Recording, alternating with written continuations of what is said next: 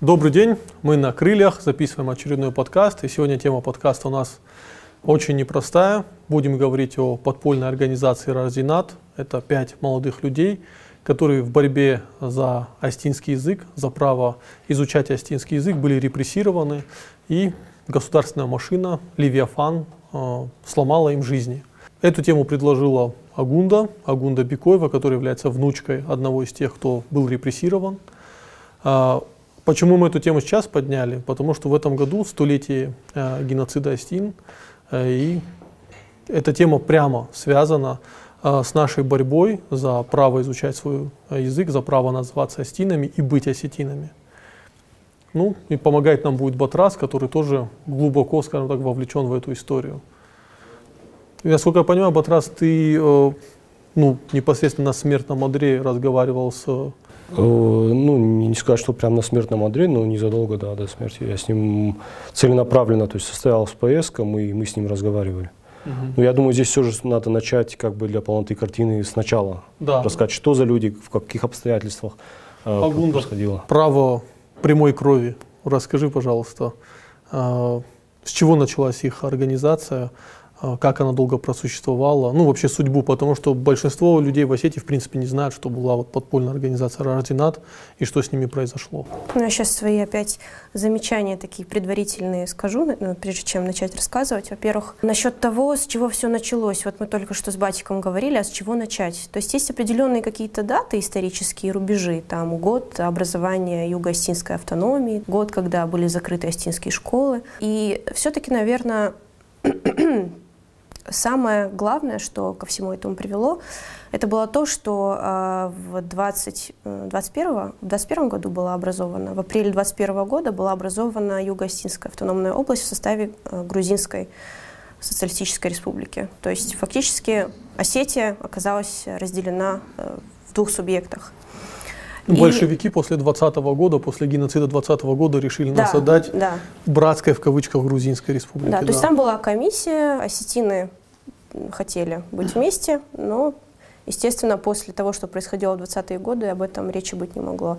Так что я бы посчитала это отправной точкой, но э, просто о геноциде 20 -го года можно отдельную передачу снимать, поэтому мы сейчас так перескочим и перейдем, наверное, сразу к 44 году. Это, значит, уже конец войны. В Южной Осетии э, закрываются осетинские школы.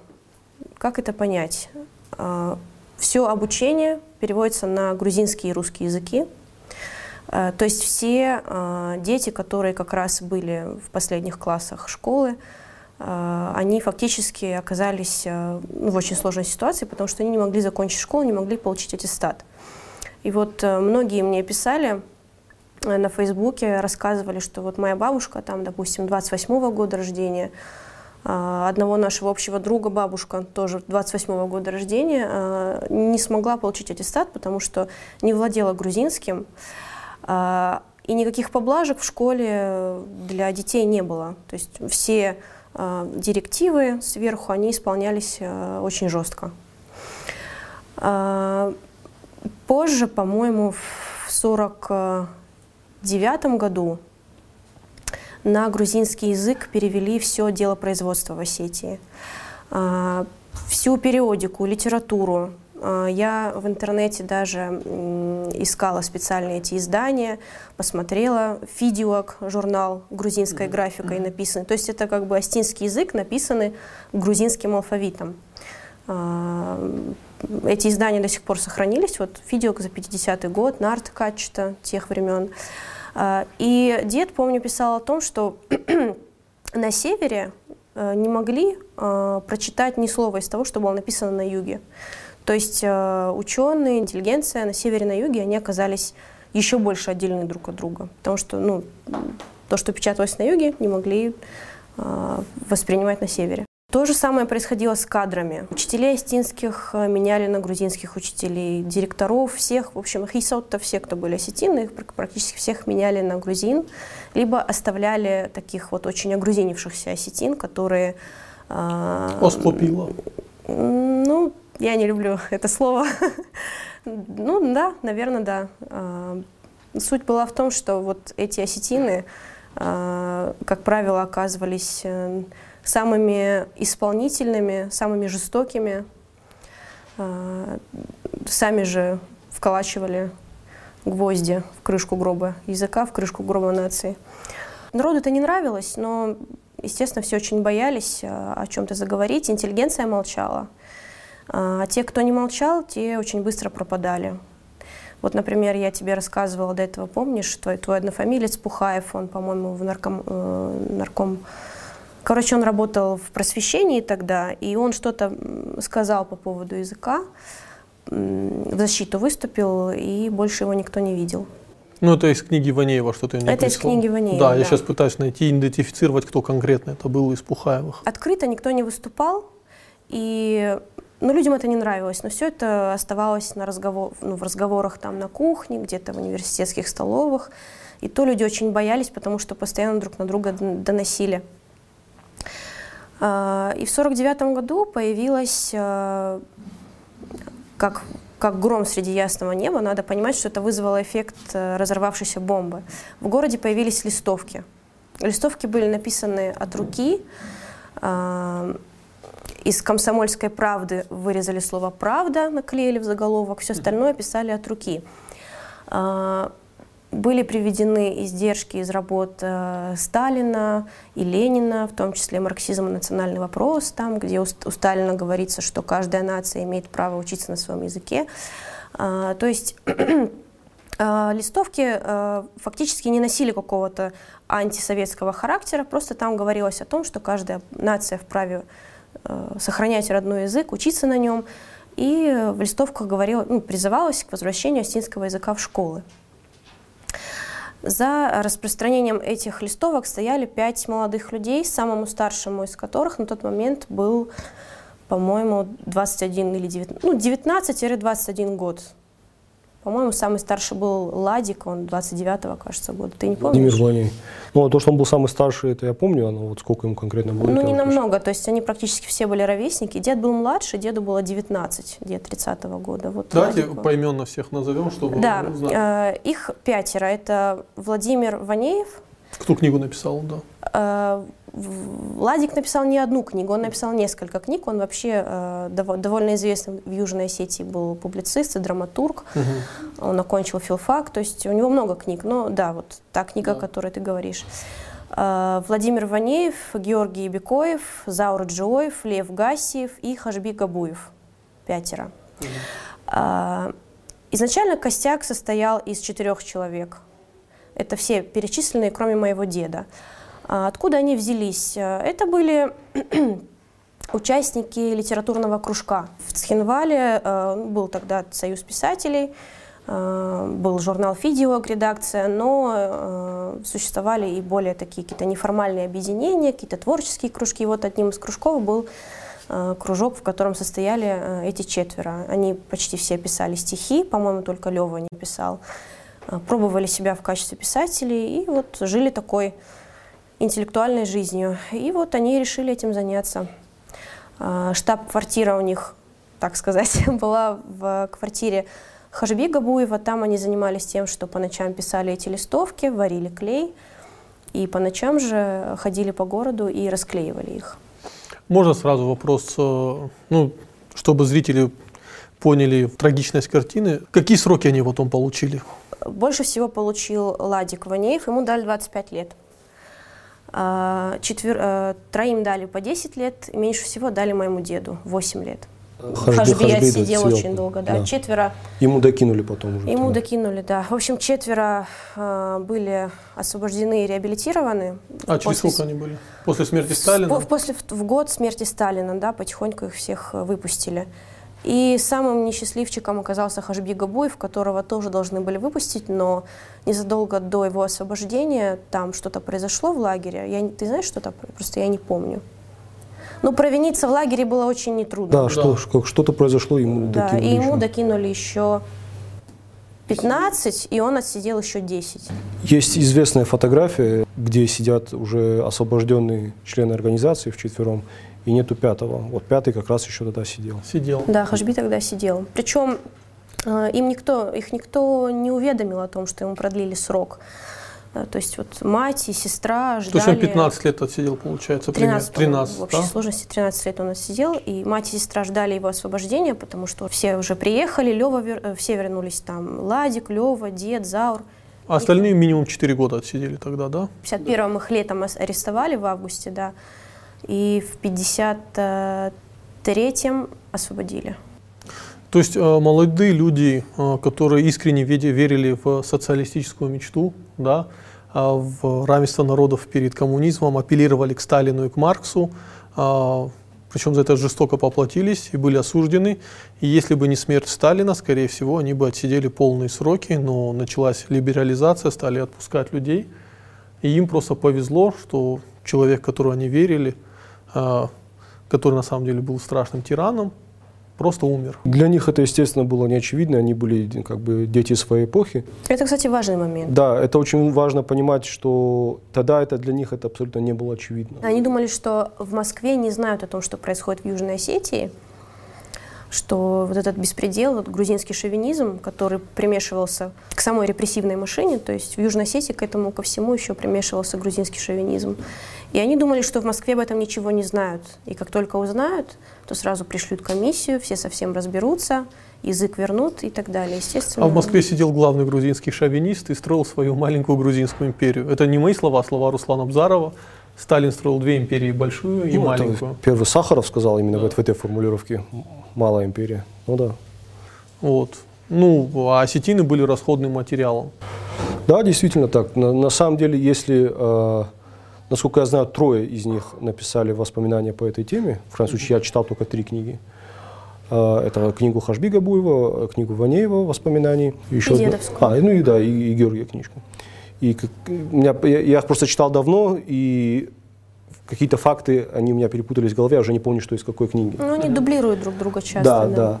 А, но на самом деле есть подборка материалов, связанных с Рожденадом, она, она есть э, в электронной э, энциклопедии Бажевсек, насколько я знаю, недавно файл обновили, да? То есть в Дарьяле тоже есть статья Рожденат. А... В Дарьяле э, не статья, в Дарьяле были опубликованы э, эпизоды дедовских да. мемуаров. Да, он их назвал «Мои гастроли в сталинских лагерях». Mm. Дед был актером, он закончил МХАТ в поколении Высоцкого, Табакова, дружил с ними. И он был ну, до конца жизни проработал в театре. Это очень хороший, это очень сильный текст. Э, периодически из него какие-то отрывки я публикую. На самом деле, а, действительно, вот эти люди, что когда вот ты читаешь их работы, мне очень нравится то, что они преодолевают тот культурный, идеологический эту атмосферу, которая вокруг них, тяжелая, тягучая советская атмосфера, тоталитарная, они ее преодолевают, они при этом не озлобились, но они ее преодолевают, и вот этот процесс их преодоления, они как-то более или менее детально это описывают. И на самом деле, а, когда ты читаешь их работы, виден вот этот раскол, да, раскол внутри осетинской интеллигенции, вот этой советской, новой на тот момент, интеллигенции и какие, которая якобы пыталась продолжать традиции старой, но на самом деле таковой не была. Вот недавно в эм, канале Иллинойс там была подборка цитат Э, Губадидзе Гурова, да? Об астинских писателях, поэтах. Да, то, то есть это же разрыв на самом деле. Это же был в какой-то момент был разрыв. Я поясню для зрителей, там подборка прекрасная. Это советская энциклопедия 1934 года, где о а, каждом астинском писателе, Костах Етагуров, Гадят Исека, Блашка Гуджабеков, о каждом из них говорится, что это а, националисты, монархисты э, и прочие. И для советского времени эти оценки, это значило ну, полный, короче, крест. Конечно, потом это все было преодолено, но разрыв произошел, и потом это пришлось сшивать.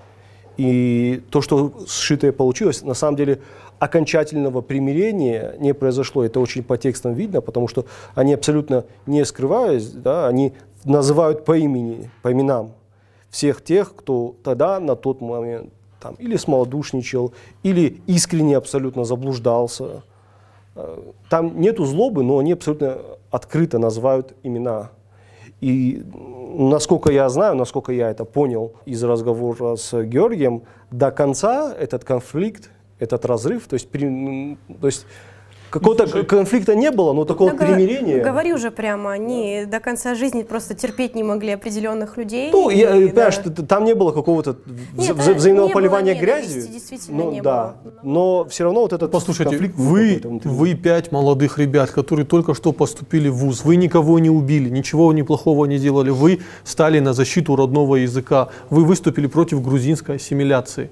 Да, за, за это вас сажают, причем вам дают сроки 8 лет, 15 лет, слава богу, так получилось, что они вышли раньше.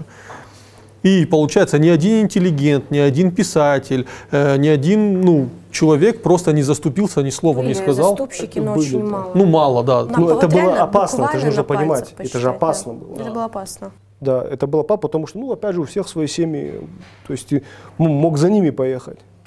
То есть, с одной стороны, действительно... а, Ну вот один Пухаев, как мы понимаем, отъехал Да. туда, да. Сажали за слово, сажали за слухи. Никто не разбирался, никто ничего не проверял. Вот, ну, можно а, я э, такой итог подведу? Вот э, мы говорим постоянно 2008 год, 2008 год, а получается план «Чистое поле» готовили сразу после Второй мировой войны, когда значительная часть Астин воевала на фронте, э, в тылу. Их детей заставляли переходить на грузинский ну, язык. Чистое поле в 20-е годы начался. Да, чистое поле 20-е годы, но уже в рамках советского государства тоже пытались полностью ассимилировать астин, перевести их на грузинский язык, разделить астин, чтобы, ну, это же реально языковой барьер, когда э, житель Северной Осетии не может прочитать, что там пишут на юге, потому что это выходит на грузинском. Это как, кроме как целенаправленная попытка уничтожения народа, ну, по-другому нельзя назвать. Ну, пытались оторвать друг от друга. И во многом преуспели, конечно. К сожалению, тоже опять мы до сих пор преодолеваем то, что было А заложено. куда, а куда Москва смотрела? Вот неужели, почему большевики потакали грузинским националистам? Сидел Сталин. А, то, что произошло в Южной Осетии, это не уникальный инцидент. То есть остались э, только грузинский алфавит и армянский. Арабское письмо, латиница, все было искоренено. Ведь параллельно на севере с латиницы перешли на кириллицу. Да. Так что вот тебе ответ на Потом, то. когда Прибалтику присоединили, им еще оставили их латиницу. Да. Получается, большевики поддерживали грузинский национализм? Ну, если так это формулировать, то да. Ну, как бы большевики решали, понимаешь, это было, это было движение мультизадачное. То есть все движение большевиков не сводилось к тому, что они поддерживали, Не, это понятно. подде- Ну, поддерживали. Мимолетом, да, так, но, но в том числе как бы они решали, все решали свои задачи. Э, И грузинские большевики решали свои задачи, там какие-нибудь эстонские коммунисты тоже какие-то свои задачи решали. Другое дело, что у грузин было Привилегированное со- право, самое да? серьезное лобби, да. И если ты, допустим, посмотришь, Грузин сидел в Кремле, господи. да, до, до Хрущева, если ты посмотришь силовой блок, там НКВД, то это сплошь грузинские фамилии. Или грузины, или армяне, но тбилисские. Батрас, а знаешь, что хочу тебя спросить? Э, Ну, ты мне рассказывал твои беседы, да, с Агунданым дедом. Мог бы ты их озвучить? Ну вот э, ты мне рассказывал, с какой мыслью он ну, уже готовился к смерти. Я хотел. А, и, понимаешь, я а, тут, тут я, естественно, не могу все, все рассказать, да я уже и не помню все, хотя я вел записи. Но на самом деле, а, когда я пришел к нему, он, уже, он уже болел, он уже лежачий был. Ну, надо дать должную, там абсолютно кристальная ясность ума, Абсолютно. да. Вообще без юмор, юморил много, там, очень, очень такой живой, живой. То, то- то есть в нем не чувствовалось никакой дряхлости, он был абсолютно живой, просто видно болезнь все же. Если бы не лагерь, он бы сейчас был жив. Да. От- он умер, в принципе, от всех тех болезней, которые он приобрел во время репрессий. А когда я к нему пришел, была очень интересная деталь. Он как бы лежал, поздоровался со мной и ну, какие-то светские разговоры. Я объяс- объяснил ему, в чем цель моего визита и так далее. А рядом лежала э, книжка э, Хазби Габуева. Она вышла не так давно к тому времени, то есть она была вот све- свежая напечатанная. И он ее то ли читал тогда, ну скорее уже перечитывал. Мгм. То есть, э, ты, ты- ты представляешь, да? Он болеет и читает книгу своего друга, своего соратника. А потом он мне, кстати, подарил эту книжку, она у меня до сих пор дома лежит, и он, он за- забыл, там в качестве за- за- закладки использовал а, письмо Хазби, которое он адресовал ему очень красивым таким каллиграфическим, ну, даже опубликовали, я уже Ты помню. публиковал это письмо, да. Да. А, то есть они, э, у них еще была вот такая переписка. Мажинар Гамбал, так он да, начинается, да? У них еще была вот такая переписка от руки, все как полагается, у астинской интеллигенции все очень красиво. А, и он тоже, кстати, два слова тоже сказал об этой книге. Ему в целом она понравилась, но у него были какие-то замечания, но я уже не помню, к сожалению, какие к ней. Общались мы с ним об астинских школах. В целом э, он мне рассказывал, насколько важно это для будущего народа. Но, судя по всему, как мне показалось, из, вот, ответ на твой вопрос, а в конце своей жизни он очень много рефлексировал, очень много думал, думал на тему того, что, а что дальше, то есть ради чего была наша жертва. Да, ради чего мы это делали, ради чего была наша борьба. А, и, судя по всему, этот вопрос его действительно очень сильно беспокоил. Он мне сказал такую фразу, а типа, а кто дальше вот на ТРШ, а кто понесет дальше наш флаг, да? кто будет это? И вот этот, эм, сейчас по факту-то нет астинских школ, да? То есть мы, мы по факту пришли к тому, к чему пришли, школы-то нету. Сейчас даже... Ну, одна Аланская гимназия есть. Ну, все. да, и то она вот, когда появилась, недавно совсем, да? То есть, э, по факту, они, мы оказались в той, в той же точке, но в гораздо худших условиях. Естественно, все эти вопросы его очень э, беспокоили. Это была, потому что его, это была его тема, это была его борьба. И вот мы эти как-то вопросы обсуждали, я не знаю, как-то пытался донести его, да нет, не все потеряно. Вот мы здесь, мы понесем флаг. Очень душевная такая беседа получилась в целом. Ну, вообще, из э, той литературы, которую они публиковали, да, а, насколько широкий фронт людей был, который их поддерживал? Ну, я понимаю, что там мало людей было. Алекс, смотря в какое время. Вот э, непосредственно, когда их судили. Я, я думаю, очень многие их осуждали. Осуждали? Больше поддерживали. Нет, смотри, но молча. На, на уровне, я думаю, широких народных масс была молчаливая поддержка. Но советская власть, тоталитарная система, она, если ты, она требовала от тебя громкого осуждения если ты хотя бы, ну, там, писатель или еще кто-то, да. Если ты рядовой человек, да, мог отмолчаться. Но им там всякие разгромы в Союзе писателей устраивали, разбирали. Ну, как это было принято в советское время. Ты написал какое-то стихотворение, и вот они начинали его разбирать. А достаточно ли ты, короче, отражаешь социалистическую действительность, правильно ты это написано. И вот они начинали тебе перемывать. То есть, э, как я понимаю, были Астины в Союзе писателей, которые громили Астин, которых осуждают за то, что они боролись за свой Союз родной язык. писателей, надо понять, что в принципе интеллигенция, это нормально, когда интеллигенция собачится. То Нет, есть, есть принципиальные время, вопросы. Да, но а, теперь представь еще в то время... Я не думаю, что грузинская интеллигенция будет собачиться по грузинскому языку. Вот не будет этого никогда. А, не, я имею в виду, что в принципе какие-то симпатии, антипатии, это всегда присутствует и в мирное время, но вот в то время это приобрело черты настоящего раскола и ты говорил вначале, что они называют конкретные фамилии, я тоже их назову. А, до конца своей жизни что дед, что Ладик Ванеев не смогли смириться с тем, что их в свое время не поддержали, например, такие люди, как Нафи Джусойта. Но Нафи был махровый коммунист. Не, он и был, и до конца жизни. И до конца жизни им остался. Надо, надо дать должное, что когда все перекрашивались, э, Нафи оставался до конца верен этим идеям. Ну да. И очень многие из э, гораздо менее известных писателей, которые канули в итоге в небытие, там, самый, наверное, известный Кавказак, да, вот этот поэт.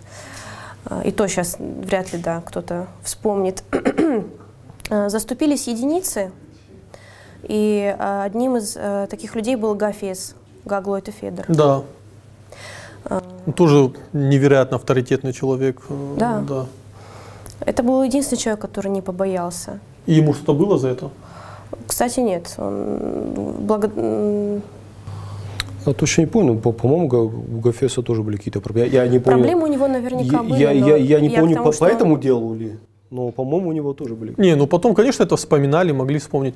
Я сейчас эм, небольшую аналогию приведу. Может быть, не совсем к месту, но просто вот такие истории, когда люди, вот даже очень великие люди, испугались или не захотели поддержать своего близкого, да, они потом... Просто вы мне сейчас рассказываете, у меня прямо живо вспоминается история того, как э, э, ну, величайший спортсмен, но он именно великий не как спортсмен, Мухаммед Али, Ведь э, во многом он считался виновником в том, что в какой-то момент он не поддержал такого борца за права черных Малькольма Икса, и того убили. Именно потому, что Мухаммед Али в свое время от него отвернулся, он говорит, это мой, ну, он несколько раз говорил, что это мой самый страшный грех. Ну, я вот Ты понимаешь, него. Алик, одно дело не, прям... не поддержать и смолчать, боясь за свою жизнь. Сейчас очень сложно осуждать этих людей, потому что у них были семьи, у них были дети.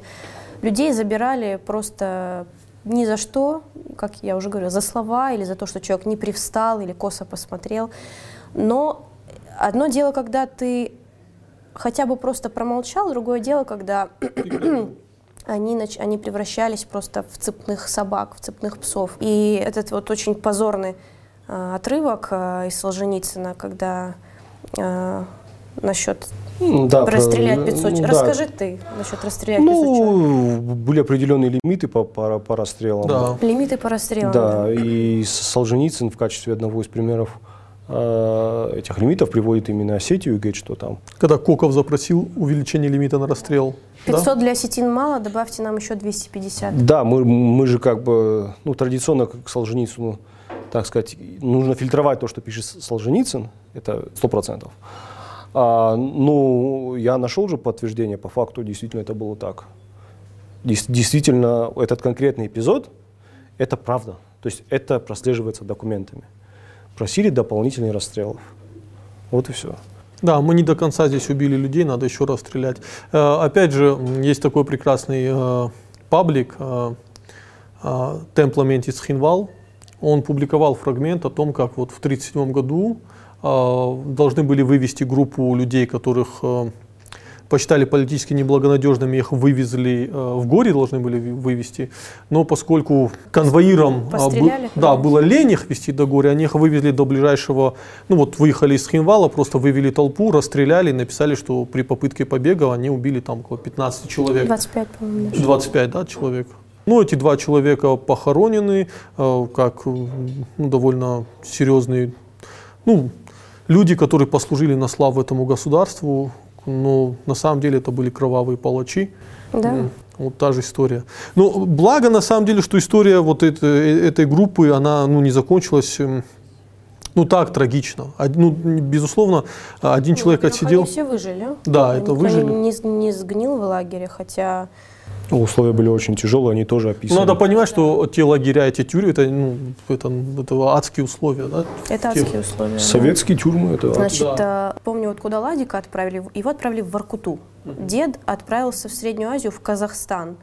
Но не обманывайтесь, там было не тепло, это, это не теплая средняя, да. это, это зима, минус 40 и влажный как он сам говорил, проклятый мороз, от которого даже сибиряки недоумевали, что это за мороз такой, на котором ты сразу коченеешь, сразу замерзаешь.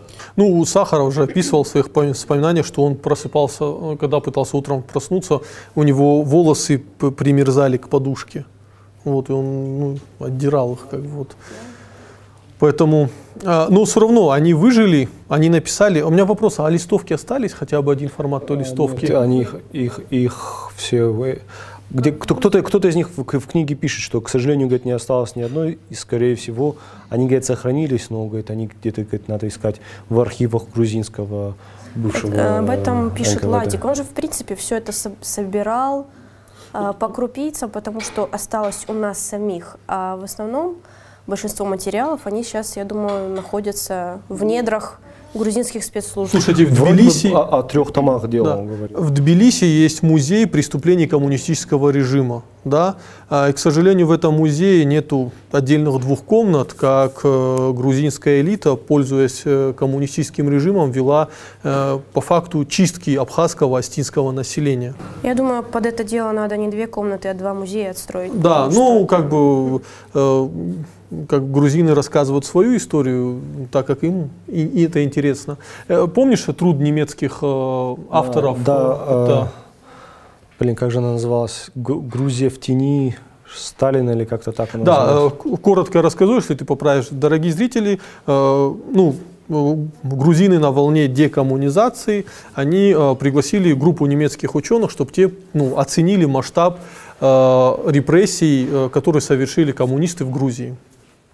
Немецкие ученые проанализировали большой объем данных и написали книгу, в, в рамках, ну, труд, в рамках которого пришли к выводу, что грузины, пользуясь чистками, которые происходили в стране, на самом деле проводили этнические чистки. Ну, в первую очередь пострадали абхазы, потому что доля их среди репрессированных была непропорционально выше, точнее непропорционально высокая по сравнению с демографическим распределением. Ну и осетины, осетины в меньшей степени, потому что... Там не столько в меньшей степени, просто сам фокус всей этой книги был больше про На абхазов. абхазов да. Там про Стим, по-моему, только одна глава написана, э, и то там, по-моему, не они сами написали. В целом там Астины мало упоминается. Так, э, прикол этой книги не в этом.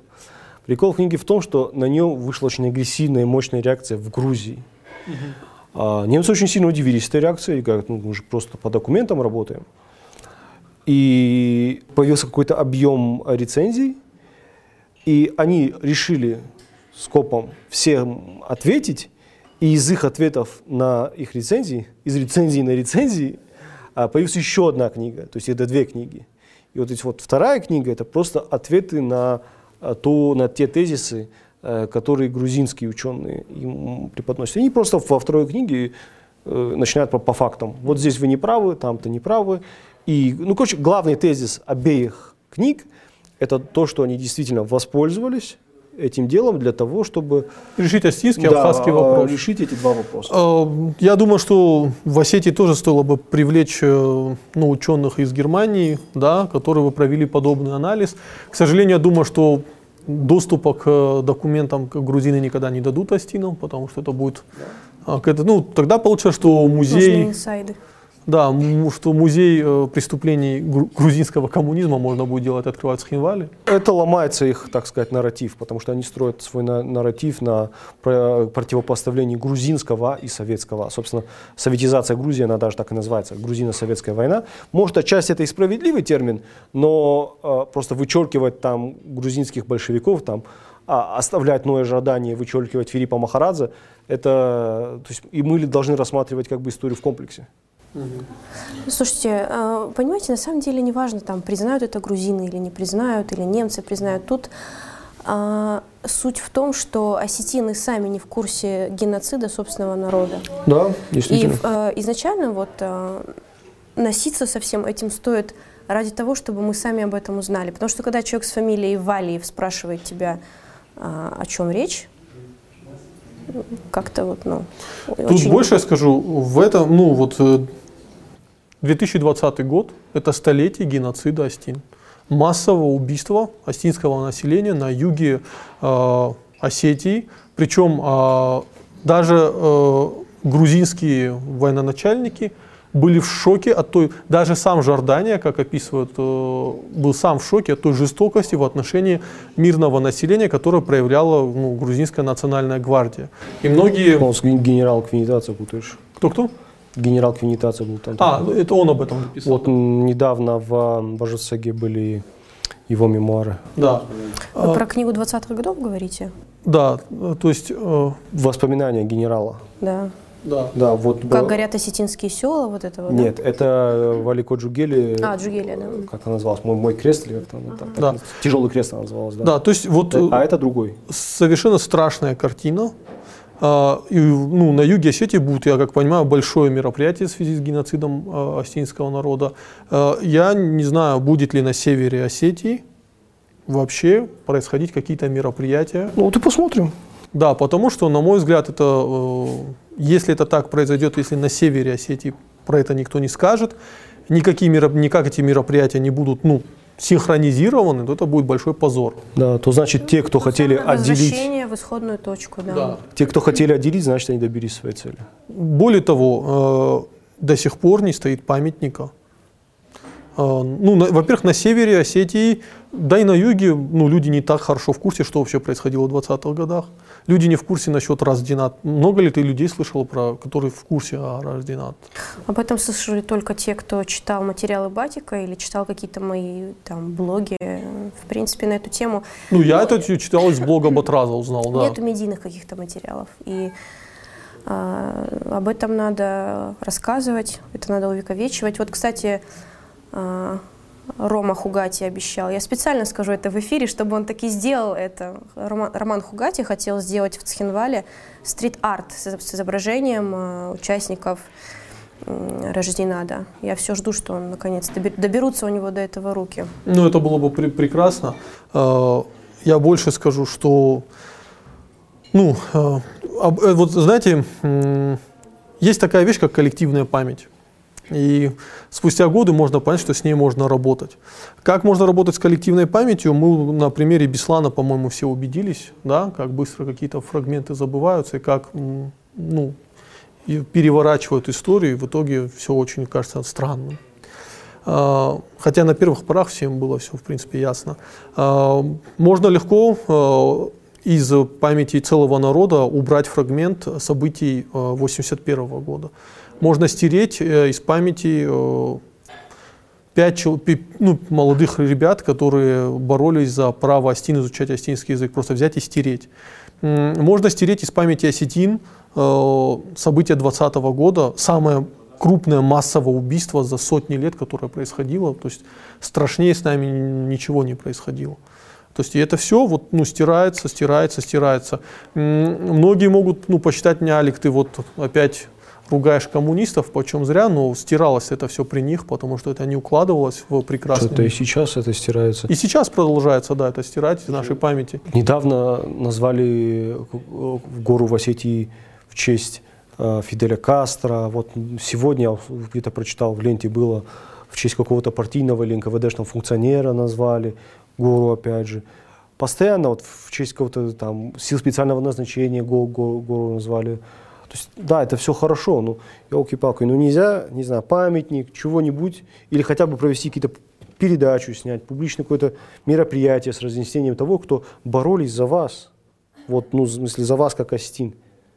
Я понимаю, Фидель Кастро боролся за революцию во всем мире, это все хорошо, но вот за вас кто конкретно боролся, почему нельзя сделать о них чего-то? То, о чем мы говорили, мы даже проводили опрос, и главе задавали вопрос про а, книгу истории допустим, и новейшие, там, и речь шла о том, что туда вошли какие-то исторические факты не только Северной Осетии, но и Южной. Да, смысл, наверное, вообще должен быть единый учебник. Да. Кто должен заниматься этим? Ну, у нас есть э, прекрасный институт СОЭКСИ, да. У нас есть э, прекрасные историки, тот же Руслан Бзаров. Конечно, нужен, нужен единый учебник, Потому что э, я вспоминаю, как мы в школе учили э, историю Осетии. Прекрасная книга э, Руслана Бзарова и Марка Блиева. Вот, но, э, во-первых, учителя истории, они, для, них это, это, для них это закрытый фрагмент, и мы их про, проскакали. Я не знал э, про то, что было массовое уничтожение СИН 20 года, я про это вот мы даже не разговаривали. Э, я много знал про... Э, там битву на Неве с Александр Невский и прочие. прям... История Осетии в школе это вот про скифов, про сарматов и дальше раз так и провал. Да, когда-то вот были-были, потом провал. Э, про, не знаю, про прекрасную плеяду генералов, э, про... Угу. От, от сарматов к Исекле... От сарматов сразу, да. От сарматов сразу, э, от сарматов сразу к, там, в 50-й год Советский Союз, надой, колхозы и вот прочее, прочее. А, вот. И Единый учебник э, нужен, и если Вячеслав Зелимханович, э, ну, я всегда буду хвалить его за инициативы национального ТВ, э, Аланской гимназии, ну, логический путь стоит продолжить и создать единый учебник, и все-таки сделать так, чтобы на севере Осетии события 20-х годов тоже не прошли мимо. Потому что ну, это, это будет очень странно. Очень важно, чтобы в школах обеих Осетий, в Южной и в Северной Осетии, учились по одним учебникам. Да чтобы э, дети формировались в рамках единого э, пространства смысла. Более того, власти э, Южной Осетии делают шаги. Например, мы вспомним, как президент Южной Осетии Бибилов просто 1 сентября, начало учебного года, первым перенес из-за бесланских событий да. сразу на 5 число. Там даже дискуссии не было. То есть власти Южной Осетии как бы всегда ну, демонстрируют того, что нету ни Южной, ни Северной Осетии. Я поэтому всегда говорю Юг и Север Осетии, а не Южная и Северная Осетия. Нам тоже надо избавляться от этого. Вот. Ну, надо, чтобы из, со стороны э, север, э, север Осетии тоже вот этот, э, все это происходило. Потому что ты приходишь 8 августа 2008 года на ну, мы посчитали важным прийти на аллею славы, молодой парень Агузаров, который поехал в Схинвал, который никогда до этого в Схинвале не был, и там погиб. Ну, под, возложить ему цветы, ну и там больше никого не было, только вот группа, кто самоорганизовался, пришли. Да, я бы хотел бы видеть, э, не знаю, высокопоставленных, уважаемых людей, которые пришли, вы тоже отдали честь этому парню. Короче, есть много поля для работы, поля для да. деятельности. Возвращаясь э, в Рожденат, э, такой вопрос. Какой ну, вывод мы можем сделать из этой истории и почему нам важно вот эту историю этих пятерых молодых людей рассказывать? Я единственное, что добавлю, что на том, что они отсидели, они вернулись, история не закончилась. А продолжение было в том, что уже после смерти Сталина, уже при Хрущеве, они а, попытались донести до руководства страны необходимость объединения Южной и Северной Осетии в единый субъект. Написали письмо, как полагается. Я даже сейчас вот нашла этот отрывок. Это была петиция на 30 страниц от имени организации. Это был 60-й год. Они написали лично Хрущеву. И тогда дед мой учился в Москве, в, в Амхате, и лично отдал письмо помощнику Хрущева. Сейчас вот зачитаю прям. Хрущев вызвал в Москву руководителей Северной и Южной Осетии Кабалоева и Козаева, но, увы, они доложили генеральному, что живут с грузинами хорошо, и объединяться остинам незачем. Более того, они предложили привлечь Ванеева к уголовной ответственности. Кабалоев и Кузаев? Да. Да, и Ладик после этого пошел и закопал все в лесу, все свои бумаги. А, потому что думал, что его опять посадят.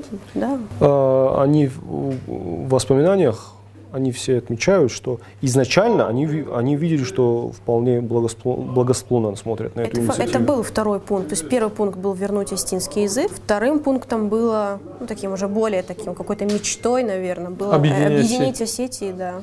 Вот э, Белял Кабалоев, ну, я да. на него Белярда Кабалов, я, я на него смотрю больше как, ну, с позитивной точки зрения, учитывая Рокский туннель и прочее. Нет, ну, он, понимаешь, а, один и тот же человек, а, он, он может негативную роль выполнять и позитивную роль выполнять. Да, ну, ну вот объясни мне, пожалуйста, с чем это связано, что Кузаев и Кабалоев говорят, что надо их посадить, этих ребят? Ну, потому что, опять же, здесь идеологическая сторона тоже вопроса возникает. А, они же реально испугают, то есть если начнутся движения, то есть если в Москве где-то что-то разузнаю, что здесь какое-то какое низовое, низовое какое-то движение, могут опять полететь головы, могут кто-то пострадать, в том числе и они сами. Не, ну ладно, скажите, мы живем с грузинами хорошо, объединяться с этим не надо, зачем привлекать людей к уголовной ответственности? Ладно, ладно вы ну, и так э, ренегаты поставили крест на Остинском объединении так, Осетин, да, но э, хотя, хотя бы не шкварьтесь до конца. Нет, ну смотри, а, опять же, ты, ты, ты, ты, сейчас, ты сейчас осуждаешь с позиции сегодняшнего дня. Мы-то знаем, к чему все пришло. Для них это, это не было очевидно. А, в крайнем случае Белар пробивал вопрос туннеля, и, может быть, ему этот вопрос казался важнее, чем вот сейчас сиюминутно. Не, вопрос туннеля, он, безусловно, был важен, и в этом колоссальная позитивная роль Кабалоева. Да. Но 81 год и вот этот фрагмент, конечно, это серьезно перечеркивает. Э, ну, опять же, человек не состоит, знаешь, если мы будем в, в, в историческом, да, да, даже Сталин много хорошего сделал, да, то есть э, нельзя, то есть один и тот же человек он может выступать в негативной и в позитивной стороне. Надо просто отделить зерна от плевел, да, и в чем хорошее за это хвалить, в чем плохое за это осуждать. А, и спокойно к этому относиться. Если был действительно такой момент, то это плохо, то это было недальновидно. А, но сам факт того, что тогда уже после смерти. То есть эта борьба за объединение Осетии, она не состоит из 1920 года и 1990 года. Да? Этот вопрос постоянно поднимался, периодически. Кстати, грузинская пропаганда пытается сказать, что никогда этого вопроса не было, вот э, все жили нормально, но опять разговаривать со своим отцом, а, и как только Советский Союз стал штормить, как быстро молодежь на юге Осетии объединилась, и первые требования объединения Э, было, да, вот Адамон Хас как сформировалась, и как э, крупные партийные руководства, вот эти э, уважаемые люди, которые вели светлое, прекрасное будущее сетью, как они открестились от этих молодых ребят, а когда началась война, именно молодые ребята, басота, так можно сказать, да, не, не интеллигентные мальчишки, а именно те, кто вот, ну, уличные ребята, они защищали Схинвал. Вот Зарас Биазарти хороший текст на эту тему. Э, это День всех были, святых. Они же были фактически предшественниками Рожденада, это были да. предшественниками, предвестниками э, того, что будет происходить потом. Причем а, они дожили до этого времени.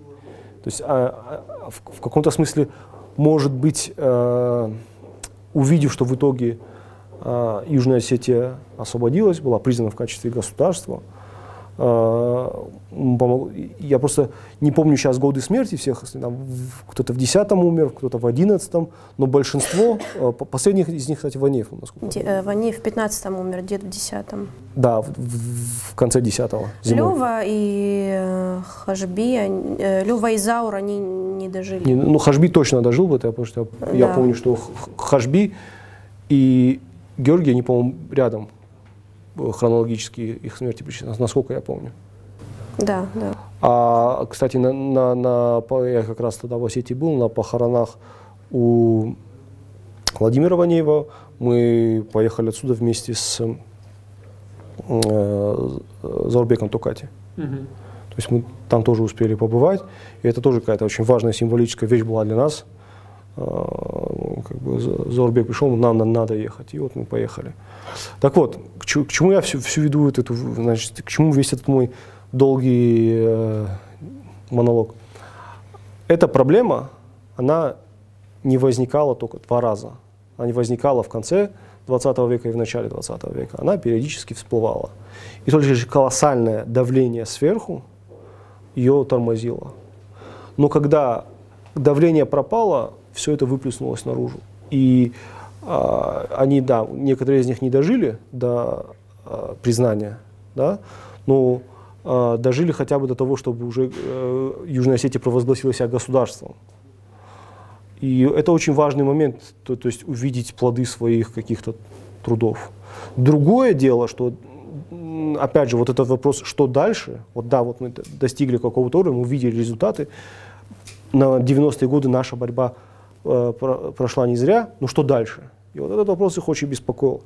И очень важно, чтобы сейчас, сегодня национальная интеллигенция а, в двух частях Осетии, во-первых, как-то этот опыт э, сделать из него какие-то выводы, она должна осознать это, и та их борьба, то, какую Осетию они хотели видеть, да, э, а, все-таки приблизить э, к реальности. Да их борьба, она должна быть продолжена. Их борьба, она не заканчивается в 50-х годах, она не заканчивается в 60-х годах, она не заканчивается в 80-х годах.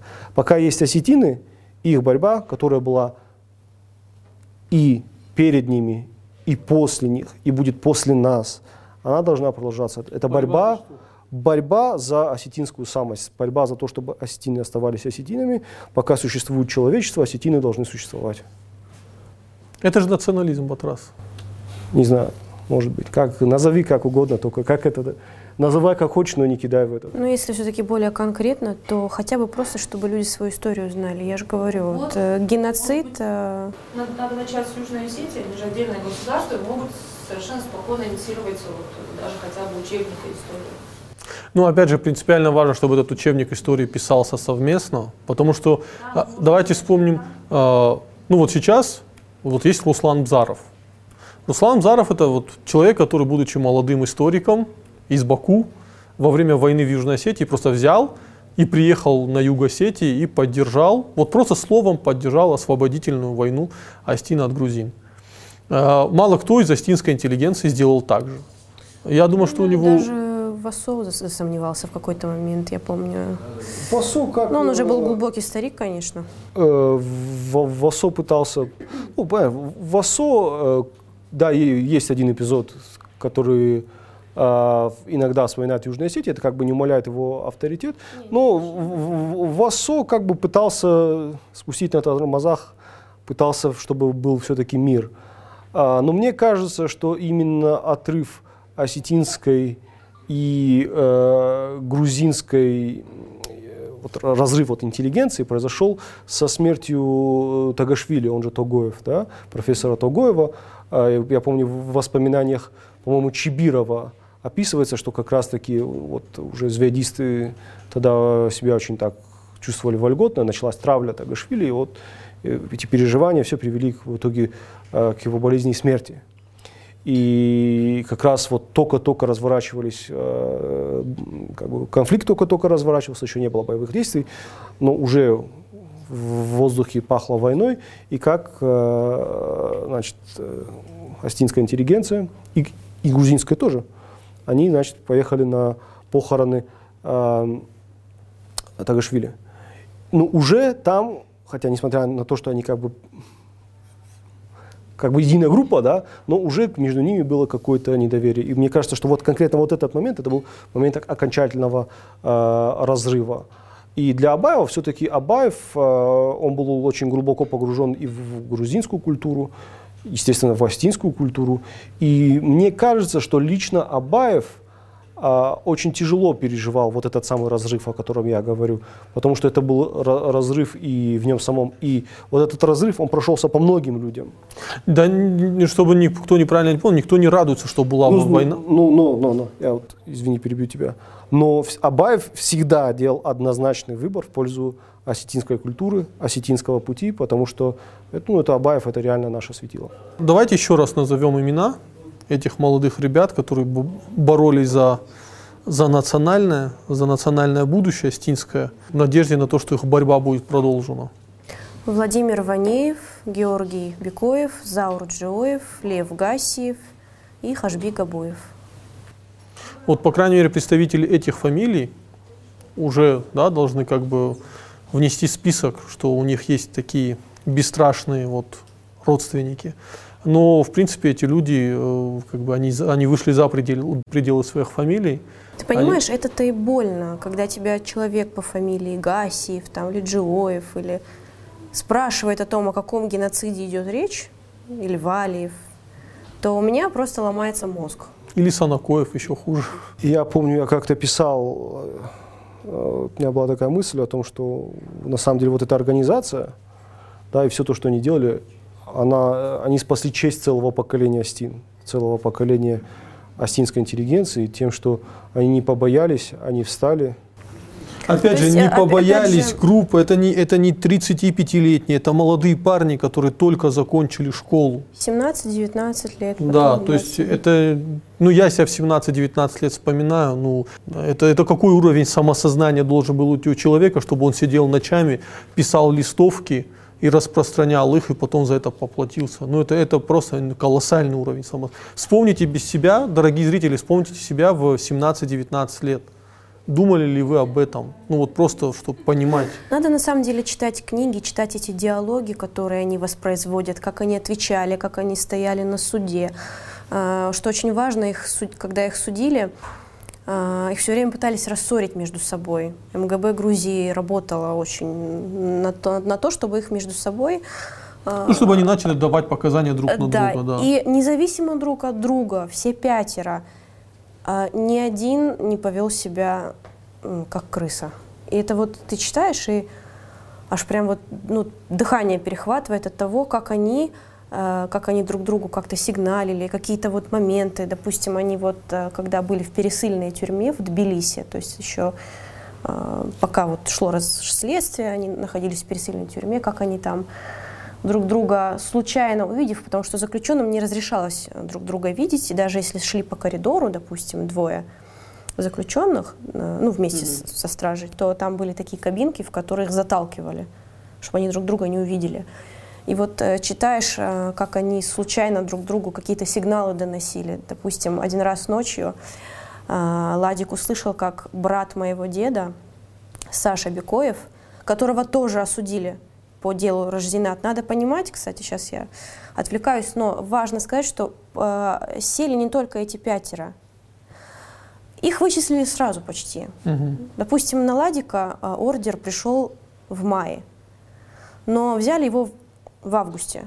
Тут нужно понимать, что Цхинвал того времени это в село. Цхинвал это и сейчас как бы все друг друга знают, а тогда знали все-все-все. То есть все друг друга знали, и а, вместе с а, этой пятеркой посадили еще очень много людей. Например, посадили Катю Джиоеву, студентку, посадили вот Сашу Бекоева, старшего брата моего деда. А их за что сажали? За то же самое. И сколько в итоге всего людей посадили? А это мы, есть книга, есть книга Владимира Ванеева, называется «Люди, помните о нас». Угу. Книга, а, которую он собирал также по крупицам, потому что материалов, списков, они все в Грузии. И вот Владимир Ванеев, он долгие годы собирал все это и выдал книгу, в которой он рассказывает книга в память обо всех репрессированных в Южной Осетии. Но я к чему говорю, то есть они э, такое ощущение, что они пытались посадить как можно больше людей по этому делу, прежде чем э, поймали непосредственно э, саму группировку. Э, и вот он... Гру ты забыла группировку. Ну, они, пять... сами, они сами друг друга так называют. Да, но пять молодых ребят, которые просто сидели и писали. Так им в итоге дали статьи там Э, как называлось это, э, типа они готовили вооруженное восстание, чтобы свергнуть советскую власть. Я формулировку точно не помню, это определенная статья, там 58 у нее же много подпунктов. Да. Вот, например, на Ладика навесили там ну, все, что можно было навесить. Он об этом вспоминает, как шел суд, где прокурор обвинил их просто во всем. Вот все, что можно было по пунктам, все на них повесили. А, но я все хочу про этот момент рассказать, когда Саша Бекоев ночью пел «Додой». Не знаю, как... Его постоянно избивали за это, били, причем э, тросом железным по ногам, по пяткам, просто до крови. А Саша был очень сильный. И как-то он сказал одному из надзирателей, тот ему дал пощечину, и он ему ответил, если я ударю, то берегись. И, ну, в общем, такие люди, ну, можешь себе представить, вот схинвальцы тех годов, такие вот, такой масти люди, такие, знаешь, которые не терпели издевательств над собой. Они все время пытались там качать права а, и очень э, жестоко а, издевались над ними. И вот Ладик услышал, как Саша поет Додой, а, и интересный момент, почему именно Додо. Его спросили, Сашу, оказывается, его спросили, у вас есть гимн у осетин? Угу. И он подумал и начал петь Додой. И вот э, ради, э, ну, книгу, э, книги, причем все, стоит почитать хотя бы ради таких моментов каких-то. Это очень сильный, сильный. Очень сильный момент. Я даже больше скажу, я не раз в Москве был на театральных постановках, где читали письма и воспоминания людей репрессированных или людей, попавших в плен. Да, вот, ну вот, и это очень сильно было. На мой, на, на мой взгляд, Астинский театр, да, если неофициально или Дегорский театр, или Ронский театр, да, это хотя бы какая-нибудь там, просто люди должны объединиться и сделать постановку, где люди просто зачитают то, что люди рассказывают. Потому что именно так мы это можем укоренить в национальной памяти. То, что прочно пытались э, оттуда ну, не допустить туда. Если кто-то хочет как бы ознакомиться, есть интервью, я сейчас вспомнил, э, Гурама Карсанова, он незадолго до смерти да, э, Владимира Ванеева. На Юзина сделал, Да, он сделал с ним большое, за что ему большое спасибо, действительно. Э, то, что он дал нам возможность послушать этого человека, то, что остались кадры с ним, это очень важно для будущих поколений. Я тоже всем советую посмотреть интервью Гурама Карсанова с Владимиром Ванеевым. Ну, я думаю, тогда мы подойдем к завершению этого подкаста. Да. Все, все выводы сделаны, как бы а, наши. Да много свои, просто свои можно выводы рассказывать. Сами. Очень много можно бесконечно рассказывать об этих годах в лагерях, о том, что было после, о настроениях, о личных отношениях людей.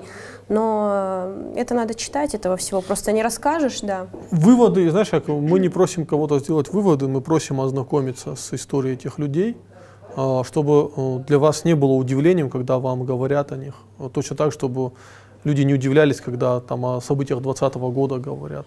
А если вы ну, не знаете своей истории, то ну, в этом, этом большая проблема. Историю надо знать не только в прекрасные моменты, но и довольно тяжелые моменты, потому что именно в тяжелые моменты формируется народ.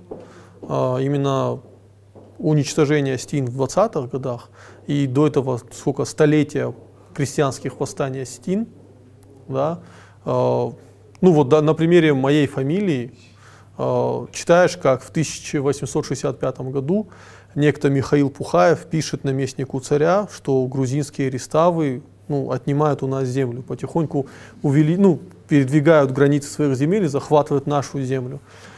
Параллельно э, Илико Пухаев пишет письмо князю Павлоданову, если я не ошибаюсь, о том, что ну, ты такой-то, такой-то, влез в вези провизию, иначе мы тебя убьем, как убили незадолго до этого еще одного князя грузинского. Если не знать эту историю конкретно, то, наверное, ты не будешь знать историю своей фамилии, историю своего рода и историю Осетии, э, историю борьбы Осетии. И поэтому борьба за остинское национальное самосознание, она идет и будет идти, пока мы живы.